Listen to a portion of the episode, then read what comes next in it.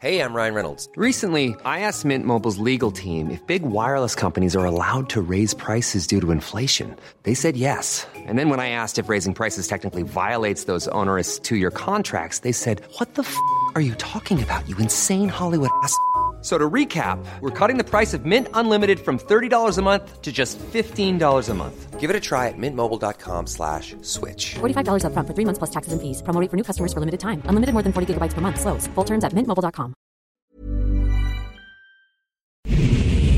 Ahora inicia A la Una con Salvador García Soto. A la Una. Donde la información fluye, el análisis se explica y la radio te acompaña. A la Una con Salvador García Soto. A la Una. Comenzamos. Por favor. ¿Por qué nos están corriendo? ¿Por qué nos quiere pegar? ¿También él es, es funcionario público? No, ¿por qué respeto? ¿Por qué nos empujas? ¿Por qué nos golpeas? Así es que Andrés, vemos bien, aquí estamos y estamos unidos.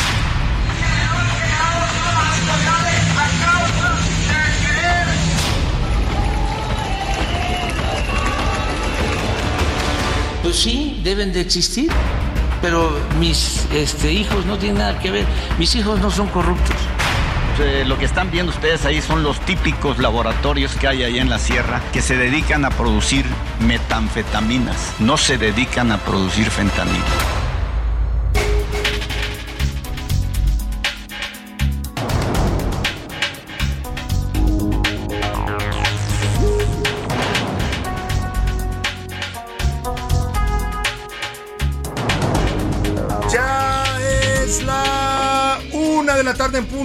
Punto en el centro de la República. Los saludamos con mucho gusto. Estamos iniciando a esta hora del mediodía a la una este espacio informativo que hacemos para usted todos los días a esta misma hora del día. Aquí estamos siempre listos y atentos para informarle, para entretenerle y también para acompañarle en esta parte de su día. En este jueves 4 de mayo estamos ya llegando a la primera, eh, al primer quinque- quinquenio, ¿cómo se puede decir? Del, del primer lustro del mes de mayo, o los primeros cinco días, no, lustros son años, perdóneme. A los primeros cinco días del mes de mayo vamos a un puente. Semana de puentes, ¿eh? Vaya semana de puentes que nos aventamos los mexicanos. El lunes primero de mayo, puente oficial. Y mañana viernes 5 de mayo, puente oficial por lo menos para las escuelas y para los estudiantes. 26 grados centígrados la temperatura en este momento acá en la capital de la República. Hace calor, noches calurosas ya se empiezan a vivir en la Ciudad de México. Y bueno, tenemos temas importantes para compartirle. Ya sabe que lo más importante, solo lo más importante del panorama informativo que haya ocurrido en las últimas horas aquí en la ciudad, en el país y en el mundo, se lo voy a tener aquí en las dos horas de a la una con la mejor información, el mejor análisis, la crítica y todo lo que le ofrecemos cada día y preparamos para usted todo este equipo de profesionales que me acompaña. Yo soy Salvador García Soto, le doy la más cordial bienvenida y saludo con gusto a todas las ciudades que nos sintonizan en la frecuencia del Heraldo Radio, tanto aquí en la Ciudad de México y el Valle de México, a toda la zona conurbada. Les mandamos saludos a todos los amigos capitalinos que nos van sintonizando en sus automóviles, en casa, en la oficina. También, por supuesto, a toda la gente de Guadalajara, Jalisco, allá en la Perla Tapatía. Muchos saludos a la gente de Monterrey, Nuevo León, la Sultana del Norte, a la comarca lagunera, a todos los municipios que nos escuchan allá en esta región donde confluyen los estados de Coahuila y Durango, a la gente de Oaxaca, capital. Muchos saludos a los amigos oaxaqueños, igual también a los amigos ismeños, ahí en el istmo de Tehuantepec también suena el Heraldo Radio. Y en Tampico, Tamaulipas, allá en el Golfo de México, también saludamos con gusto a todos los radioescuchas del Heraldo Radio, igual que en Tuxtla Gutiérrez, Chiapas, en Chilpancingo, Guerrero y también en Mérida, Yucatán. Al otro lado del río Bravo, más allá de las fronteras de México, también en territorio de los Estados Unidos suena la señal del Heraldo Radio. Allá saludamos con gusto al estado de Texas, nos sintonizan en Bronzeville y McAllen, estas dos ciudades fronterizas con México, pero también nos sintonizan en Huntsville, más arriba eh, del territorio de Texas, y en San Antonio, Texas. Les mandamos saludos afectuosos a estas dos ciudades a través de las frecuencias de Now Media Radio y también a través de Now Media Radio llegamos hasta Chicago, Illinois, allá en Airville, Chicago, sintonizan el Heraldo Radio y nos da mucho gusto saludarlos día con día allá en la zona de los Grandes Lagos, en la ciudad de los vientos. Saludamos también a la gente de Iowa, del estado de Iowa que está ahí pegadito, es frontera con eh, Illinois y saludamos a la gente de Cedar Rapids y de, y de, Independence, Iowa. Dicho esto, vamos a los temas que le tengo preparados, deseando que este jueves vaya marchando bien para usted, que todos los pendientes, las tareas, los objetivos que usted tiene que cumplir en este día, su trabajo, sus labores en el hogar, sus cuestiones profesionales, sus todos los pendientes que tenga se le resuelvan satisfactoriamente y si hay problemas, contratiempos, ánimo, ánimo que nos queda a la mitad de este día y lo que resta de esta semana y luego ya vendrá el fin de semana para enfrentar cualquier situación adversa. Hoy es Día Internacional del Bombero. Saludos y felicidades a todos los amigos bomberos que nos escuchan. La verdad es que son auténticos héroes, ¿eh? trabajan siempre arriesgando la vida, salvando la vida de otros, tratando de preservar cuando se puede el patrimonio de la gente que se sufre un incendio y lamentablemente pues la realidad es que en México no tienen los presupuestos necesarios y suficientes para realizar su labor. Son auténticos héroes con casco y sin capa. Este día se conmemora desde el 4 de enero de 1999 porque en un día como hoy murieron cinco bomberos en circunstancias trágicas en un incendio forestal ocurrido allá en Australia. El 4 de mayo es el día que se celebra también en Europa, la fiesta de San Florian, que es el patrón de los bomberos. Así es que que vengan los bomberos porque nos estamos quemando. Saludos a todos los amigos que se dedican a esta noble y leal profesión. También es el día de Star Wars para todos los fanáticos de esta saga tan exitosa del señor George Lucas, que ha marcado un hito en la historia del cine, sobre todo en la ciencia ficción bueno, pues muchas cosas que empezamos a ver como un sueño, como una ilusión, como una fantasía en las películas de Star Wars, hoy son una realidad, ¿no? Los, eh, los, las comunicaciones celulares, por ejemplo, los relojes eh, que en los que se puede hablar, las videollamadas que empezaron a salir ahí, todo el mundo decía, ay, ¿cómo vas a hacer una videollamada? Bueno, pues hoy las hacemos como algo común. En fin, es una película que revolucionó no solo la industria del cine, sino también nos empezó a despertar la imaginación para que el hombre pues superara la idea de solamente llegar a la luna y pensar en tener contacto con seres extraterrestres. De todo eso se celebra hoy, por supuesto hay muchos fanáticos en México de esta saga, muchos se disfrazan hoy y salen a las calles disfrazados con los personajes de Star Wars, en varias ciudades del mundo ocurre este fenómeno, así es que a todos los fanáticos que les gusta Star Wars les decimos May the Force be with you, que la fuerza los acompañe. Y eso decía el escrito que bueno, quedó para la posteridad como una de las frases ya que son parte de la cultura de la cultura popular.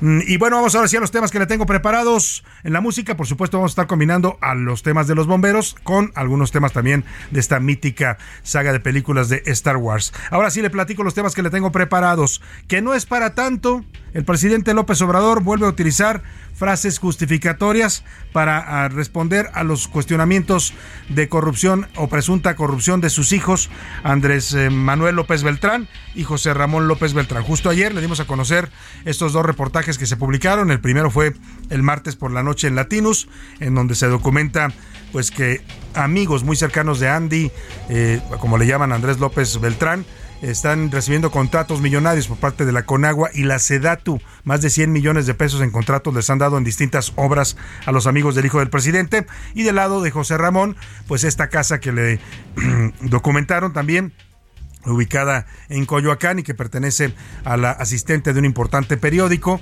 que, bueno, pues es muy favorecido también por la publicidad oficial. Dice el presidente que no es para tanto. Bueno, pues así dijo también de los viajes del general, eh, los viajes de lujo del general Luis Crescencio Sandoval. ¿Y cuál es el problema? Dijo.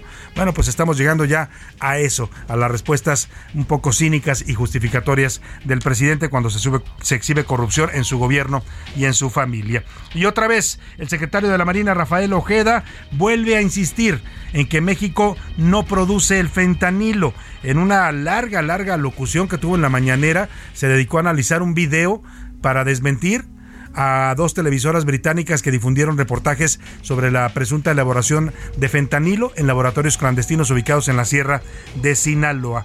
Dice el secretario de la Marina que no, que son falsos, que lo que se ve en las imágenes de estos reporteros de la televisión británica son dos canales, el Four News y el Sky News de la, de la Gran Bretaña, que dice que son simplemente laboratorios de metanfetaminas, pero lo dice con una tranquilidad como si las metanfetaminas fueran no fueran también una droga ilegal. Le voy a hablar de este nuevo desmentido, insiste el gobierno mexicano en que aquí no producimos el fentanilo. Y la batalla legal en el Senado, el bloque opositor va a presentar 12 acciones de inconstitucionalidad, esto por la violación al proceso legislativo y el contenido de las reformas aprobadas en la llamada Noche Negra, aquella noche del viernes pasado y la madrugada del sábado, en los que Morena y su mayoría solos, ellos y sus aliados, sin la oposición, aprobaron al vapor y sobre las rodillas una gran cantidad de iniciativas. Y ecocidio, activistas y expertos denuncian que en el avance del tramo 5 del tren Maya, oiga, lo que están haciendo, están rellenando cuevas, cuevas que son vitales para la biodiversidad en esta parte del planeta y del país, en la selva maya, las están rellenando con material con tal de no parar la obra del tren Maya. También cenotes y ríos subterráneos se han visto afectados con estas obras que avanzan a toda velocidad porque es la prioridad y el capricho del presidente. Están ya hablando ya de un gran ecocidio con esta obra del tren Maya. En los deportes, el día de, en este momento, Nápoles con el mexicano Irving El Chucky Lozano está disputando un partido definitivo que puede convertirlo al Nápoles en campeón de Italia. Por primera vez desde que jugaba en este equipo del sur de Italia, Diego Armando Maradona podría ser campeón de nueva cuenta en Nápoles. Además, el momento, el momento en el que el matador, nos va a platicar Oscar Mota, el matador Luis Hernández, participó en el draft de la NFL con los Vaqueros de Dallas. Y también del Potrillo Bravo, Anaya Rega nos va a contar qué dijo Alejandro Fernández respecto a su relación, la relación que tuvo con su padre, ya fallecido Vicente Fernández. Como ve, tenemos un programa variado, con mucha información, con muchos temas interesantes, importantes para estarse informando, pero también para comentar, para opinar y para debatir. Y para eso para que usted participe y nos ayude a hacer este espacio que es suyo, le hago las preguntas de este jueves. En A la Una te escuchamos.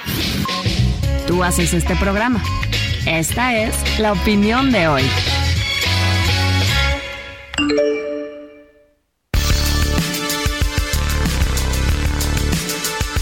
Y en las preguntas de este día le tengo varios temas interesantes para estar comentando, para que usted nos dé su punto de vista, para armar pues el debate de los temas públicos. Mire, el primero tiene que ver con estos dos escándalos que involucran a los hijos del presidente López Obrador. Quítenme por ahí ese fondo, por favor. Por favor, señores operadores, pongan atención. Bueno, pues eh, vamos a platicar de estos dos escándalos que involucran a los dos hijos mayores del presidente, tanto José Ramón López Beltrán, que es el mayor, como Andrés Manuel López Beltrán que es el, el segundo, pues el segundo hijo del presidente. Eh, pues han sido evidenciados ambos, uno por conflicto de interés al ocupar una casa que es propiedad del asistente de un importante periódico que es el que más publicidad recibe, que cerca de 700 millones de publicidad le ha dado el gobierno federal, y la directora le presta una casa al hijo del presidente. Y el segundo, porque pues ha tejido, según las evidencias que mostró el portal Latinos, Andrés López Beltrán, llamado Andy, una red de influencias para obtener contratos millonarios a través de amigos empresarios en el gobierno federal. Ante esto, le preguntaron hoy al presidente que ayer guardó silencio sobre estos escándalos de sus hijos y dijo que sus hijos no son corruptos. Le faltó decir al presidente nada más poquito. En todo caso, dijo pues que, que no hay no hay ningún problema con este asunto. Yo le quiero preguntar, ¿usted qué piensa de los hijos de Andrés Manuel López Obrador, particularmente de José Ramón y, Andrés Manuel López Beltrán? Pues le doy tres opciones para que me conteste. Son corruptos como todos los hijos de presidentes o la mayoría de los hijos de presidentes en México. Son honestos, los negocios que han hecho durante el gobierno de su padre son legales. O de plano, los hijos van a ser el talón de Aquiles del presidente López Obrador tal como titulamos hoy Las serpientes y escaleras.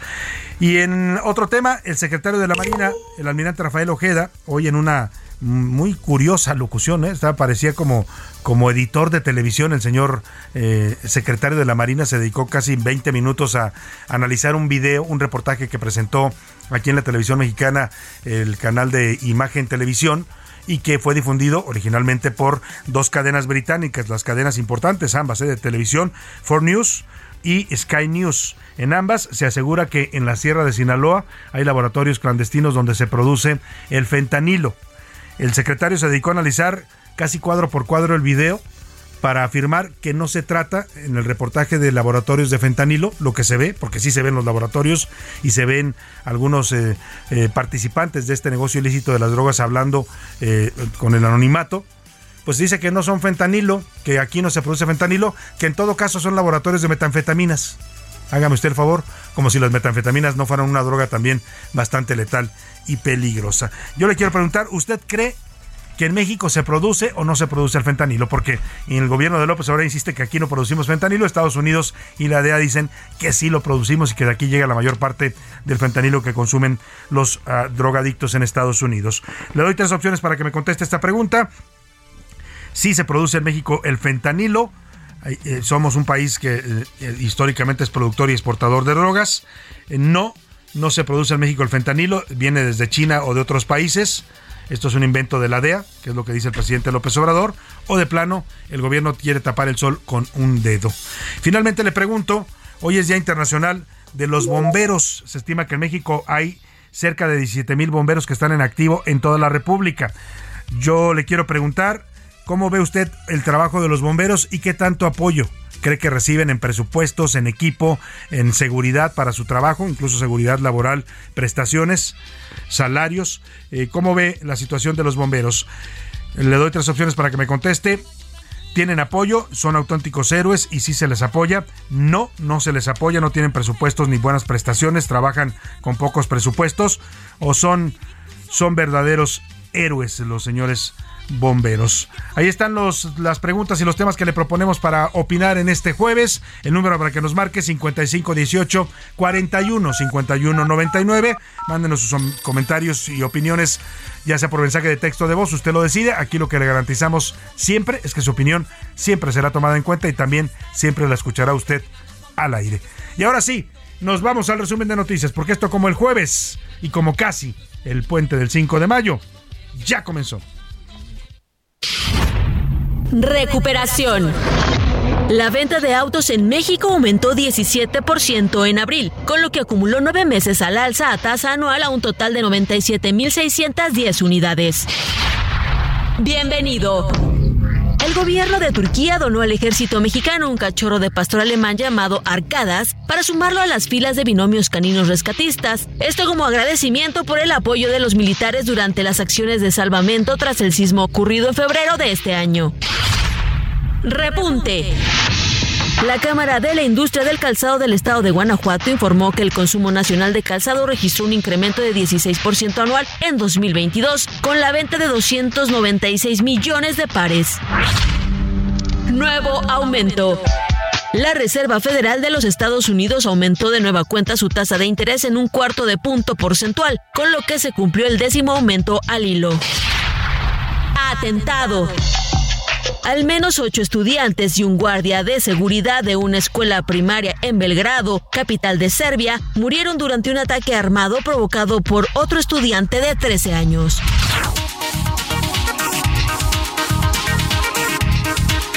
Una de la tarde con 17 minutos. Vámonos a la información. El presidente López Obrador respondió eh, un día después de que se dieran a conocer reportajes eh, que acusan a sus hijos José Ramón López Beltrán y Andrés Manuel López Beltrán de incurrir en conflictos de interés y tráfico de influencias, que son dos delitos de corrupción que están penados por las leyes eh, mexicanas. El mandatario afirmó que mm, sus hijos no son corruptos, dijo que es falso y una calumnia el reportaje que documenta en de Latinus que los amigos de Andrés Manuel López Beltrán, llamado Andy, han obtenido contratos de hasta 100 millones de dólares, perdóneme, de pesos, 100 millones de pesos por parte de dependencias del gobierno federal, dependencias del gabinete de su padre. Se habla de contratos de la Conagua, se habla en concreto de que les dieron las obras en el antiguo aeropuerto de Texcoco, este que canceló el presidente, y que las empresas de mm, amigos muy cercanos de Andy son las que están haciendo el llamado Parque Ecológico de Texcoco, que ya van casi cuatro años y no lo pueden terminar, ¿eh? quién sabe a qué ritmo lo estarán haciendo. Y también se habla de construcción de malecones en Villahermosa, en el río, eh, se me fue el Grijalva, y algunas otras obras. Eh, por ahí dicen en el gobierno que todavía hay muchos más contratos vinculados a estas empresas que son están ligadas al hijo del presidente, pero dice el presidente que no es cierto. También rechaza el conflicto de interés en la casa que habita su hijo José Ramón López Beltrán, que le pertenece al asistente de la directora de un importante periódico, que por cierto es el periódico que más publicidad oficial recibe de este gobierno. Así respondió el presidente, mire, muy parecido a lo que dijo cuando los viajes de lujo que le documentaron al general secretario Luis Crescencio Sandoval, que anda viajando por Italia, por Nueva York, con su familia, en aviones oficiales, con comisiones oficiales. El presidente dijo que cuál es el problema. Eso lo dijo el pasado 19 de abril, ¿no? Hoy, cuando le hablan de la corrupción en que están incurriendo sus hijos, dice que no es para tanto. Mis este, hijos no tienen nada que ver, mis hijos no son corruptos. O sea, nada que ver con Loret de Mola, que este, pues se ha dedicado a hacer un periodismo mercenario con fines de lucro. Pero, ¿qué demanda? Nada. Hagan la cuenta, vean el reportaje, no es nada, es una desesperación, o sea, este, es calumnia. ¿Mande? ¿Ni conflicto de interés? Nada, nada, absolutamente. Nada, nada, nada, no. No hay ningún problema. Bueno, pues no hay nada, nada, ningún problema, porque lo digo yo, mis hijos no son corruptos. O sea, las evidencias, porque no estamos hablando de chismes, ¿eh? ni de rumores, ni de señalamientos, hay evidencias, hay documentos publicados hay vínculos documentados. El reportaje de Latinos habla de la relación cercana, publica fotografías de convivencias de Andy López Beltrán con estos dos eh, empresarios. Ahora le voy a decir el nombre. Son tres primos eh, que, son los que reciben los contratos con su empresa. Y eh, se aparece Andy con ellos en videos, en fiestas, en fotografías. Hay un vínculo evidente, pero el presidente dice que no, que no hay nada. Y por otro lado está pues la casa, hay un video que ya está circulando en redes que es parte del reportaje que hicieron en Mexicanos contra la Corrupción, donde se ve a José Ramón López Beltrán salir de la casa, ubicada en, la, alcaldía de Coyoacán, y los reporteros le preguntan, oye, te queremos preguntar, tú vives en esta casa, es casa tuya, ¿quiénes son ustedes? Ahorita le voy a poner el audio, pero es más porque es bastante gráfico. Los corre con una prepotencia impresionante, los corre de la calle, o sea, ni siquiera estaban adentro de su casa, estaban en la banqueta, y los corre con una prepotencia por ahí le hicieron hasta memes de al José Ramón López Beltrán, lo ponían como el personaje este de las galletas emperador, ¿no? Guardias, ¿no? Porque les dicen los reporteros que se vayan cuando no estaban adentro de su casa. Por lo pronto, pues el presidente justifica todo esto y dice que no hay nada. Eh, parece que el presidente pues empieza a llenarse de estas frases justificatorias. Hace, le decía, el 19 de abril, así respondió cuando le cuestionaron también sobre las evidencias publicadas de los viajes de lujo del general secretario de la Defensa, Luis Crescencio Sandoval. Yo creo que dicen que estuvo 15 días, ¿no? Nunca ha estado el general, que yo sepa. Sí, a lo mejor es su familia ¿y qué? ¿Cuál es el problema? Bueno, no, no, no, no, pues ahí está lo que dice el presidente, eso no es importante. Los dos empresarios a los que se vincula con Andy López Beltrán son Alejandro Castro Jiménez Labora, Santiago Jiménez Labora Prieto, es primo del primero, y Diego Jiménez Labora Prieto. Ambos, ambos eh, pues representan a empresas eh, como llamadas BEA, Arquitectas y Organismo Promotor Logístico, que han recibido más de 100 millones de pesos en contratos públicos. Oiga, rápidamente, Vamos a otro tema, el tema del fentanilo. Hoy, el, ya le contaba, el secretario de la Marina insiste que en México no hay fentanilo. Desmiente con un análisis en video ahí en la mañanera al reportaje presentado por dos medios ingleses, Four News y Sky News. Dice que los laboratorios que se pueden ver en ese reportaje, que sí fueron los reporteros, estuvieron ahí en la sierra, hablaron con los narcotraficantes, pero dice que son metanfetaminas, que no son fentanilo. Así lo explica el secretario de la Marina. Y no es la autoridad, porque ella no es la autoridad es una agencia que hoy en día está en tela de juicio en el propio Estados Unidos. Esto fue sacado de varios collages, de varios eh, videos que circulan en TikTok y los fueron metiendo para que vean cómo manipulan todas las cosas para tratar de desprestigiar. No negamos que se haya decomisado pastillas de fentanilo, el ejército ha decomisado muchas, pero en, las ciudades, no en los montes. Lo que están viendo ustedes ahí son los típicos laboratorios que hay ahí en la sierra que se dedican a producir metanfetaminas, no se dedican a producir fentanilo. Bueno, entonces no hay problema con las metanfetaminas, lo que según la explicación del secretario que insiste que aquí no se hace el fentanilo. El presidente también dijo que vienen las elecciones en Estados Unidos y que nos van a agarrar con piñat, como piñata con este tema del fentanilo.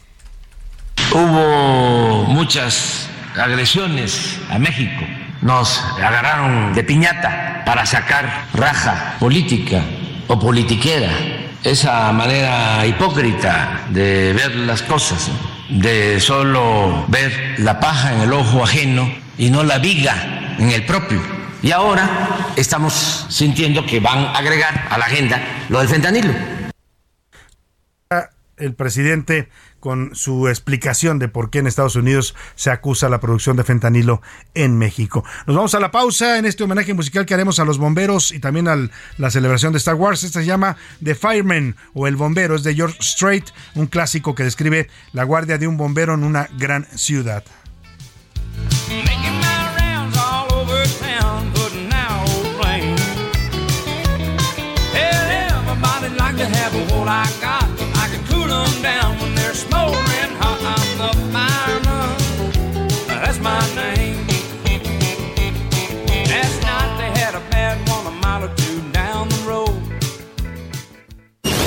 No le cambies. Estás en A la Una con Salvador García Soto. Información útil y análisis puntual. En un momento regresamos. Ya estamos de vuelta en A la Una con Salvador García Soto. Tu compañía diaria al mediodía. La rima de Valdés. ¿O de Valdés la rima? Que la fuerza te acompañe hoy que es el 4 de mayo que la fuerza les dé el fallo correcto a quienes atañe, que la cordura los bañe con su manto a todos ellos y que se pongan muy bellos al tomar las decisiones, que sean buenas sus acciones, que no sean nomás destellos. Pero ¿qué dice el poeta? Seguro usted se pregunta. Pues me refiero a las juntas donde se dicen sus netas y también se hacen gambetas para hablar del CONACIT, al perro le dices sit y obedece, cosa buena, igual que los de Morena si el peje batea de hit.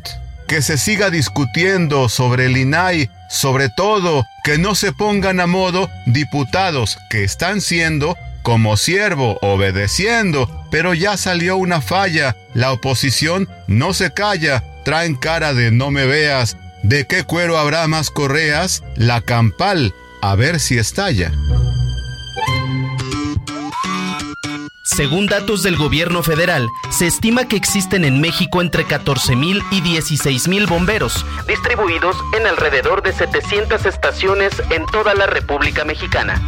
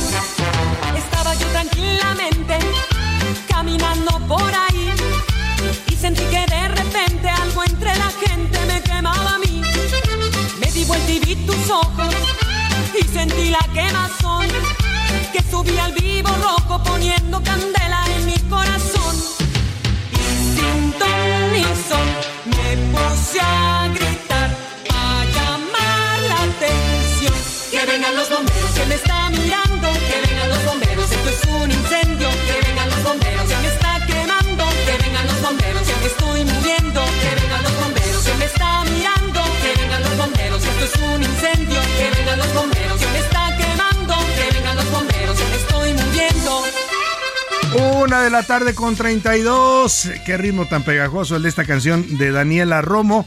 Que vengan los bomberos que nos estamos quemando. Una canción de 1992 que hace alusión a, pues a estos grandes personajes que son los bomberos auténticos. Héroes que pueden salvar vidas.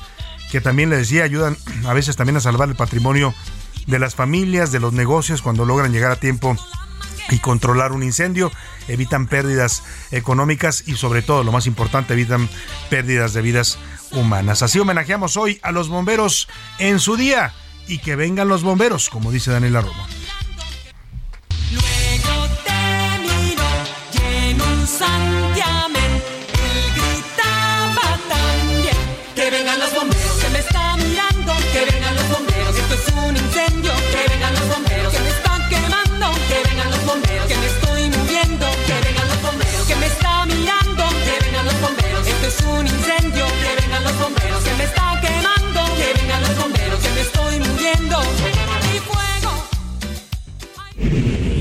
A la una. Con Salvador García Soto. El ojo público. En A la Una tenemos la visión de los temas que te interesan en voz de personajes de la academia, la política y la sociedad. Hoy escuchamos a Emilio Rabaza en La Cuerda del Ciudadano. El ojo público. La ignominia en el Senado. México no cuenta con una larga tradición de debate parlamentario consustancial a cualquier democracia, precisamente porque no ha tenido una democracia de larga duración. Algunos destellos en el siglo XIX, después de dos extensas dictaduras de Santana y Porfirio Díaz, y luego el estado de partido hegemónico por 70 años, hasta las reformas políticas del siglo pasado que iniciaron la ruta democrática. No forma parte de nuestro ADN el debate, la discusión, la negociación y finalmente los acuerdos para pasar legislación en el Congreso. Más bien se ha tratado de cuerpos legislativos vasallos del Ejecutivo.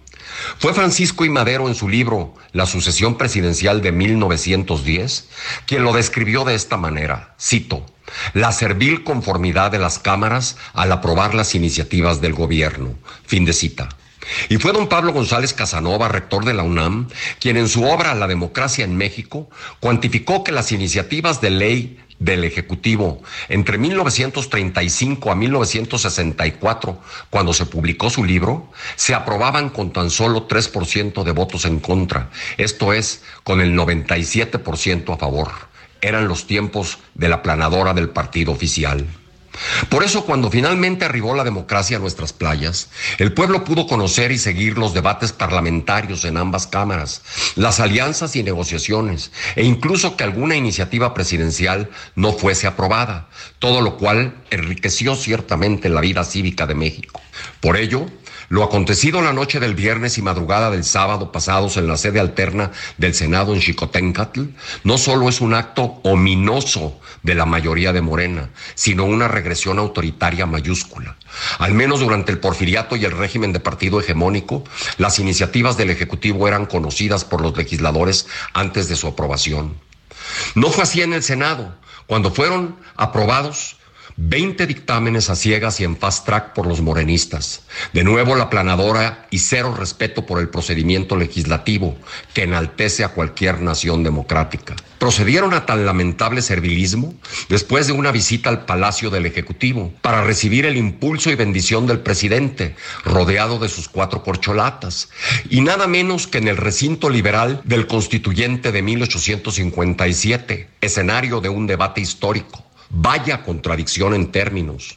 De nuevo, solo queda la Suprema Corte para derrumbar esas leyes si las y los ministros no aplican la tesis de la convalidación de los tiempos pristas y en su lugar sostienen el criterio de irregularidades con efecto invalidatorio por el enorme cúmulo de violaciones procedimentales cometidas ese viernes y sábado negros. Le saluda con el afecto de siempre Emilio Rabaza Gamboa, docente investigador de la UNAM. A la una. Con Salvador García Soto.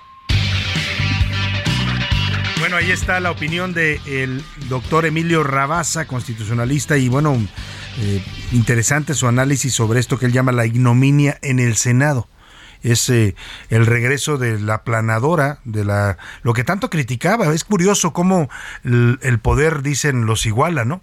López Obrador criticaba muchísimo al PRI y sus estilos de ejer- ejercer el poder, los mayoriteos, decía que eso era antidemocrático, ¿no? Y hoy como presidente pues lo repite de una manera también hasta perfeccionada, ¿no? Lo que vimos en la semana pasada en esa llamada Noche Negra es, bueno, ni el PRI en sus peores tiempos se atrevió a hacer algo tan, pues tan burdo de aprobar tantas iniciativas de un solo jalón y eh, pues literalmente solos el, partido oficialista y su mayoría. Son mayoría, sí, sí son mayoría, ¿eh?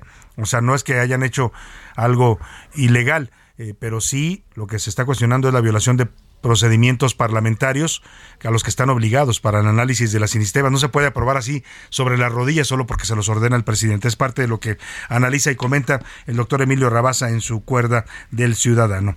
Oiga, y vamos rápidamente hablando de ese tema, justamente estas reformas que cuestiona el doctor Rabasa y que pues fueron aprobadas al cuarto para las 12 a las carreras porque terminaba el periodo el pasado viernes de madrugada en la soledad de la casona de Jicotencal donde solo Morena y sus aliados votaron bueno, pues van a ser controvertidas. Ya la oposición en bloque, el llamado bloque de contención, que son los mismos que forman la Alianza Va por México, bueno, salvo MC, que MC no está en la Alianza Va por México, pero sí en el bloque de contención, PRIPAN, PRD, MC y el Grupo Plural han acordado presentar 12 acciones de inconstitucionalidad. Van a impugnar todas las leyes, las reformas legales que aprobaron en la llamada Noche Negra la mayoría de Morena por órdenes del presidente López Obrador. Misael Zavala, te saludo con gusto en el Senado. Cuéntanos lo que anuncia hoy la oposición. Buenas tardes. Salvador, buenas tardes, te saludo, saludo también al auditorio, pues la Alianza Va por México, conformada por el PAN, PRI y PRD, además de Movimiento Ciudadano y el Grupo Plural en el Senado, arrancaron el proceso para echar abajo al menos 18 reformas a leyes avaladas en el Congreso a través de 12 acciones de inconstitucionalidad ante la Suprema Corte de Justicia de la Nación. El bloque opositor se reunió en privado en el Senado para trazar la ruta jurídica, revisar las fechas con el fin de presentar acciones de inconstitucionalidad y comenzar a armar los expedientes de la acción ante la Corte. En la estrategia participan no solamente senadores, sino diputados federales de oposición y las dirigencias nacionales de los partidos políticos. En la reunión se acordó que de las 20 leyes impulsadas por el presidente Andrés Manuel López Obrador y avaladas por Morena y sus aliados, únicamente van a respaldar la ley 3 de 3 que impide a deudores alimentarios competir en elecciones a cargos públicos. Sin embargo, hay un desacuerdo entre la oposición para echar abajo la reforma que desaparece el INSABI y deja sus funciones al IMSS Bienestar. En ese punto, Acción Nacional busca mantener esa ley y el resto quiere echarla abajo. De acuerdo con Julián Rementería, líder del PAN en el Senado, algunos argumentos jurídicos como que Morena y aliados no tenían el quórum para sesionar en una sede alterna, votos irregulares de Morena y sus aliados en la sesión del viernes, no había dictámenes de algunos temas, que no se desahogaran los temas en comisiones y firmas ilegales y otros supuestos de violación podrán ser consideradas estas ante la Corte de Justicia de la Nación. Clemente Castañeda, coordinador de Movimiento Ciudadano, Ciudadano acusó que Morena no cumplió el compromiso de que las reformas pasarán a comisiones para análisis y parlamento abierto. Y después de que hoy ya se publicaron en el diario oficial de la Federación la mayoría de estas leyes ya avaladas en el Congreso, pues la oposición tiene 30 días para acudir a la Suprema Corte a presentar estas acciones de inconstitucionalidad. Salvador, hasta aquí la información. Muchas gracias, Misael Zavala. Pues ahí está, ya van a controvertir también estas reformas legales. Y mire, para cuando empiece el análisis de estas 12 controversias que está anunciando la oposición en bloque en el Senado de la República, ya va a haber un precedente, puede haberlo ya, porque la semana pasada se dio a conocer eh, que el, el, tema del Plan B, que es la reforma electoral de López Obrador, que también se hizo de manera eh, pues un poco apresurada, ¿no? Para las carreras, porque el presidente le urgía. Eh, también ya hay un proyecto de sentencia del ministro Alberto Pérez Dayán, que va a ser discutido en la Corte en estos días, y que dice que se violentaron al aprobar de manera rápida y sin darle un debido análisis sin que lo conocieran pues todos los eh, diputados y senadores estas reformas y dice que eso viola artículos de la ley eh, de las leyes reglamentarias del Congreso y también de la Constitución que es obligado que las leyes que se aprueben sean discutidas, analizadas, eh, pues revisadas por lo menos por los diputados antes de votarlas. Entonces, si ese si ese proyecto de sentencia se llega a aprobar, que es probable que así ocurra, que le den palo al presidente en la primera parte de su plan B, de las reformas electorales, se sentaría un precedente para estas otras 12 controversias, que el argumento de la oposición es el mismo. Las aprobó Morena a la carrera sin analizarlas, sin conocer el contenido, sin revisar cuál va a ser su impacto, y vaya sin dar oportunidad de un debate parlamentario, que es lo que tienen que hacer los señores diputados y senadores. Eh, y ya fueron publicadas, por cierto, estos, eh, estas reformas ayer por la tarde. Ya se publicaron siete de las doce que aprobaron a las carreras en el Congreso. Iván, Iván Márquez nos cuenta. Buenas tardes, Salvador. Quedaron publicadas en la edición vespertina del Diario Oficial de la Federación de este miércoles siete decretos de leyes o reformas aprobadas por Morena y aliados en la sesión tan cuestionada del sábado pasado. Entre ellas, las que otorgan al ejército por tiempo indefinido el control del tren Maya, la seguridad del espacio aéreo por parte de las Fuerzas Armadas, así como la conocida ley antifentanilo, que busca prevenir, detectar y evitar el desvío de esta droga y derivados, en la que, por cierto, participarán la Sedena, Guardia Nacional y otras corporaciones. Otra reforma es la Ley General de Bienes Nacionales, que tiene como finalidad la administración de recursos públicos de manera eficiente y transparentar todo movimiento. Previamente, legisladores de Morena denunciaron que el presidente de la Cámara de Diputados, Santiago Krill, había retrasado su publicación. Sin embargo, el panista dijo el mismo miércoles que quedaron listas para que el gobierno las publicara. Salvador es el reporte. Bueno, pues ahí está ya se publicaron, ya van a ser controvertidas también. Vamos a ver en qué termina todo esto. La decisión final la tiene la Suprema Corte de Justicia de la Nación, que últimamente pues no le está yendo muy bien al presidente en los fallos de la Corte. Y vamos a platicar de otro tema. Ayer habíamos pactado, le dije una entrevista con el alcalde de Benito Juárez, Santiago Taboada. Lamentablemente no pudo tomarnos la llamada. Sí hablamos con la otra parte de este asunto. Estoy hablándole de las denuncias e investigaciones que realiza la Fiscalía General de Justicia de la Ciudad de México por el llamado cártel inmobiliario que operó en la alcaldía Benito Juárez eh, desde las épocas del exdelegado exalcalde Cristian Bonrieric, después con Jorge Romero y ahora dicen que también en la actual alcaldía de Santiago Tabuada se han documentado, según testigos eh, protegidos que tiene la fiscalía, eh, malos manejos de permisos y sobornos a cambio de otorgar permisos para construcción de edificios de departamentos. Saludo con gusto en la línea telefónica al alcalde de Benito Juárez, Santiago Tabuada. ¿Cómo está, alcalde? Buenas tardes. Mi querido Salvador, muchas gracias. Un saludo a ti y a todo tu auditorio. Oiga, ayer vimos esta defensa que hacen de usted los integrantes de la Alianza Va por México, marcadamente su partido, el PAN, diciendo que si lo tocan a uno, los tocan a todos. Pero responde la jefa de gobierno ayer mismo, y también hablamos con el vocero de la Fiscalía, que no hay persecución política, que todo está documentado y que usted pues tuvo tratos con este eh, testigo protegido que denominan Dionisio, en el que pues se hicieron arreglos ahí ilegales.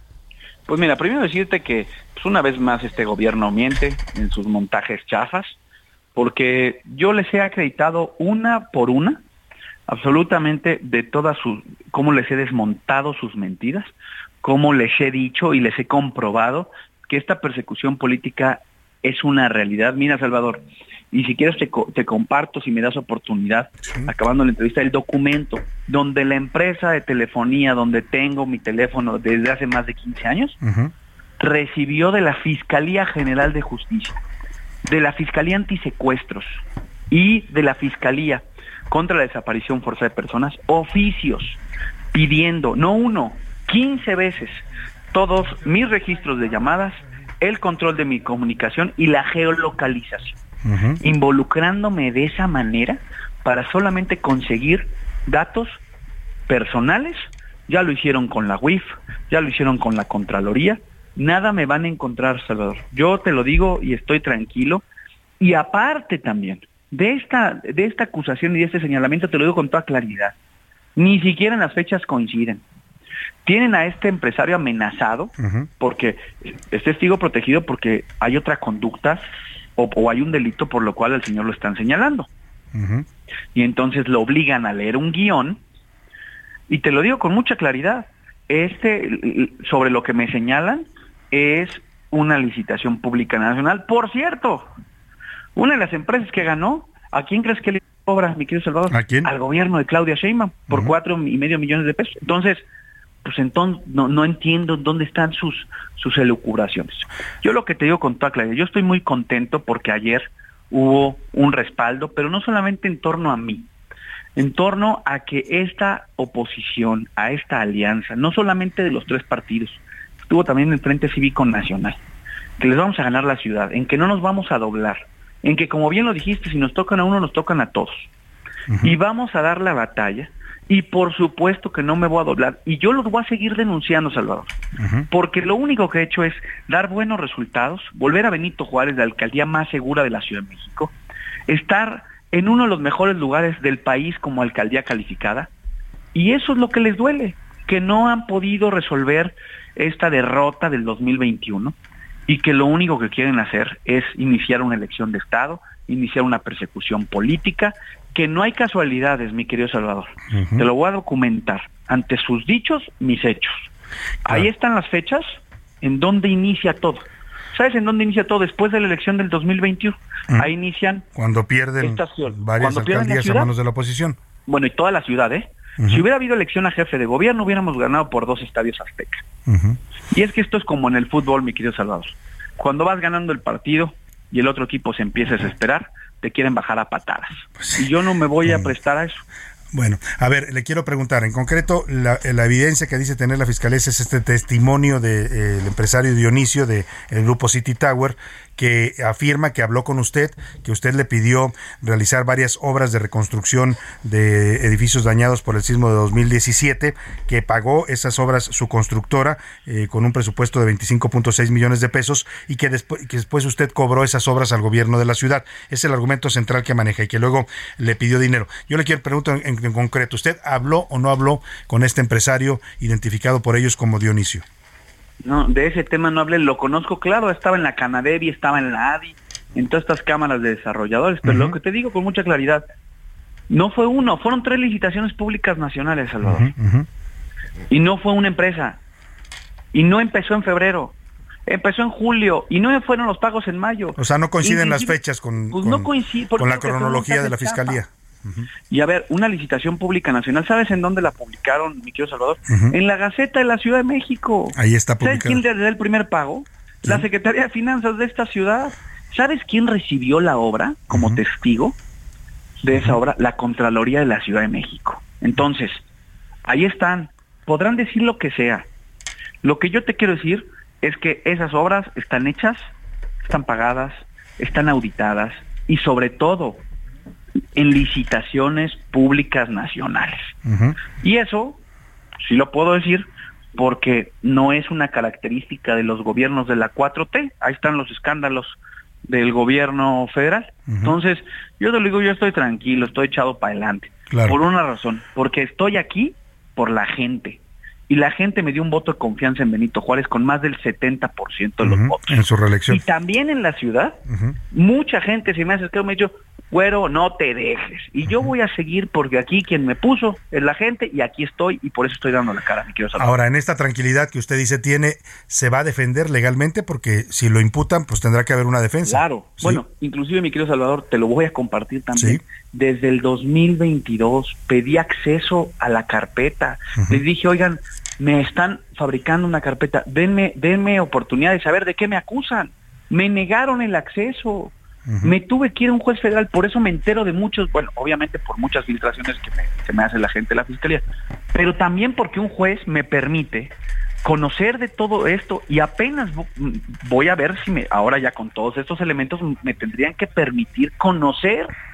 Oye, más allá de que yo sea alcalde, mi querido Salvador, sí cualquier persona en esta ciudad les pueden, te pueden fabricar un delito sin poder conocer de qué te acusan. O sea, hay 15 oficios, 15 Salvador, que están relacionados con desaparición forzada de personas y secuestro, en donde me involucran a mí para con la, con la artimaña legal y poder tener mis datos, poder tener mi geolocalización, poder tener mis comunicaciones. Claro. Se quejaban del Pegasus, salieron peores el espionaje, sin duda que está todo lo que da en este gobierno. Ahora, le pregunto, en esta defensa que usted va a emprender legalmente, ¿confía en que se, si hay un juicio en su contra, sea un juicio imparcial, que se, aplique bien la justicia o cree que pueden ponerle un ah, juez yo, creo, yo creo en el yo creo en el poder judicial y lo quiero decir con mucha claridad. Yo no me voy a esconder, yo aquí estoy, ¿eh? Yo, una, o sea, yo aquí estoy dando la cara. No, no va a huir ni se va a esconder. No, a ver, yo aquí los espero. como ya les gané en el 18 y les gané, eh, con Andrés Manuel en la boleta, les gané en el 21 y les vamos a ganar en el 24.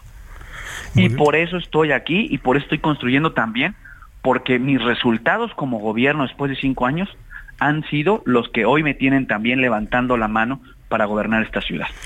Le pregunto una, nos está llegando una pregunta del auditorio, la señora eh, Radio Escucha, Claudia Ramírez de San Pedro de los Pinos, que es vecina de Benito Juárez, nos está preguntando si con toda esta situación, esta confrontación entre el, el alcalde Benito Juárez y el gobierno de la ciudad, se va a retirar este programa que se llama Blindar Benito Juárez, que son patrullas que vigilan. Dice que ya está preocupada porque cree que es un programa que ha funcionado muy bien. Ese programa es un programa de la alcaldía y decirle a Claudia, Claudia la vecina, por supuesto, la, la, radio la otra, bueno, pues la otra también, ¿no? De que nos escucha seguramente con este asunto del espionaje. Pero decirte, mi, mi, querida Claudia, que el programa Blindar es un éxito, es un programa de la alcaldía, lo vamos a mantener. Por eso somos la alcaldía más segura de esta ciudad. Y que a pesar de que el gobierno un día quiso suspender el servicio, nosotros seguimos dando resultados. Y ese programa, mientras yo siga siendo alcalde de esta alcaldía, y estoy seguro que, que el siguiente que, que venga a este gobierno va a mantener ese programa porque es un éxito. Pues ahí está la posición de Santiago Tabuada, alcalde de Benito Juárez, ante estas acusaciones que le hace la Fiscalía de Justicia de la Ciudad de México. Aquí estoy, dice el alcalde, y aquí los espero. Se va a defender de estos señalamientos que considera pues falsos. Le agradezco mucho darnos su punto de vista y su posición en, este tema importante, alcalde. Gracias, mi querido Salvador. Un fuerte abrazo. Muy buenas tardes. Ahí está, escuchó ya usted los dos lados de la moneda. Ayer hablamos con el vocero de la Fiscalía, escuchamos también la posición de la jefa de gobierno, Claudia Sheinbaum. Hoy escuchamos pues el otro lado, el que es directamente acusado de estos presuntos delitos, pues que dice que él está tranquilo, se va a defender y que no, que todo se trata de una persecución política. Lo quieren frenar, pues, dice él, para que no sea candidato a la jefatura de gobierno de la Ciudad de México, que es sin duda hoy uno de los mejores posicionados por parte de la oposición. Nos vamos a la pausa con esto que suena muy bien para todos los fanáticos de Star Wars aquí en México y en el mundo en este Día Internacional de Star Wars. Se llama la Marcha Imperial y es parte ya también de la memoria musical de varias generaciones.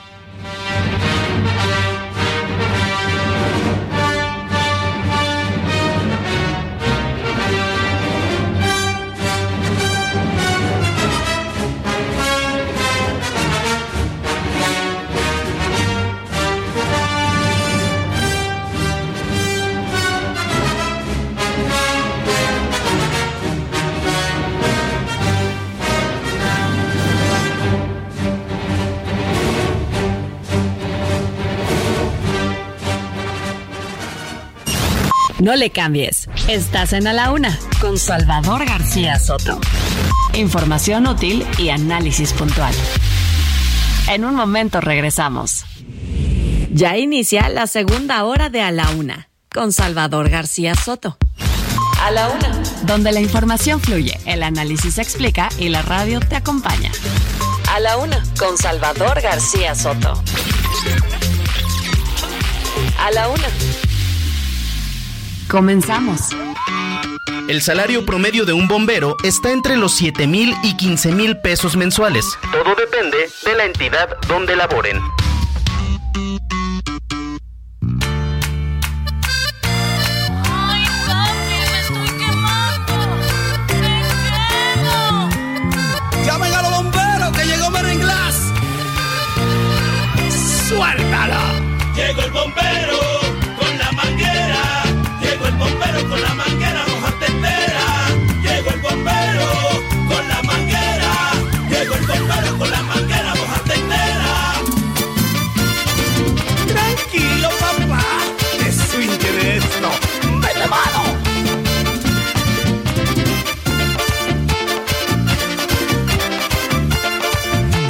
Quema, está que, quema. Está que arde, está, que arde. está caliente, está, caliente. está encendido, está que quema está que arde, está caliente, está caliente, apague ese fuego.